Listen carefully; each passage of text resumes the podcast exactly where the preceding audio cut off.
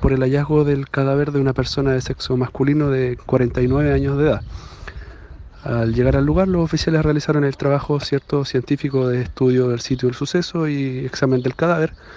y eh, se logró determinar que al interior de eh, una garita, un paradero de locomoción colectiva, se encontraba esta persona fallecida. De acuerdo a los antecedentes y estudio del lugar, eh, se estableció que no existiría participación de terceras personas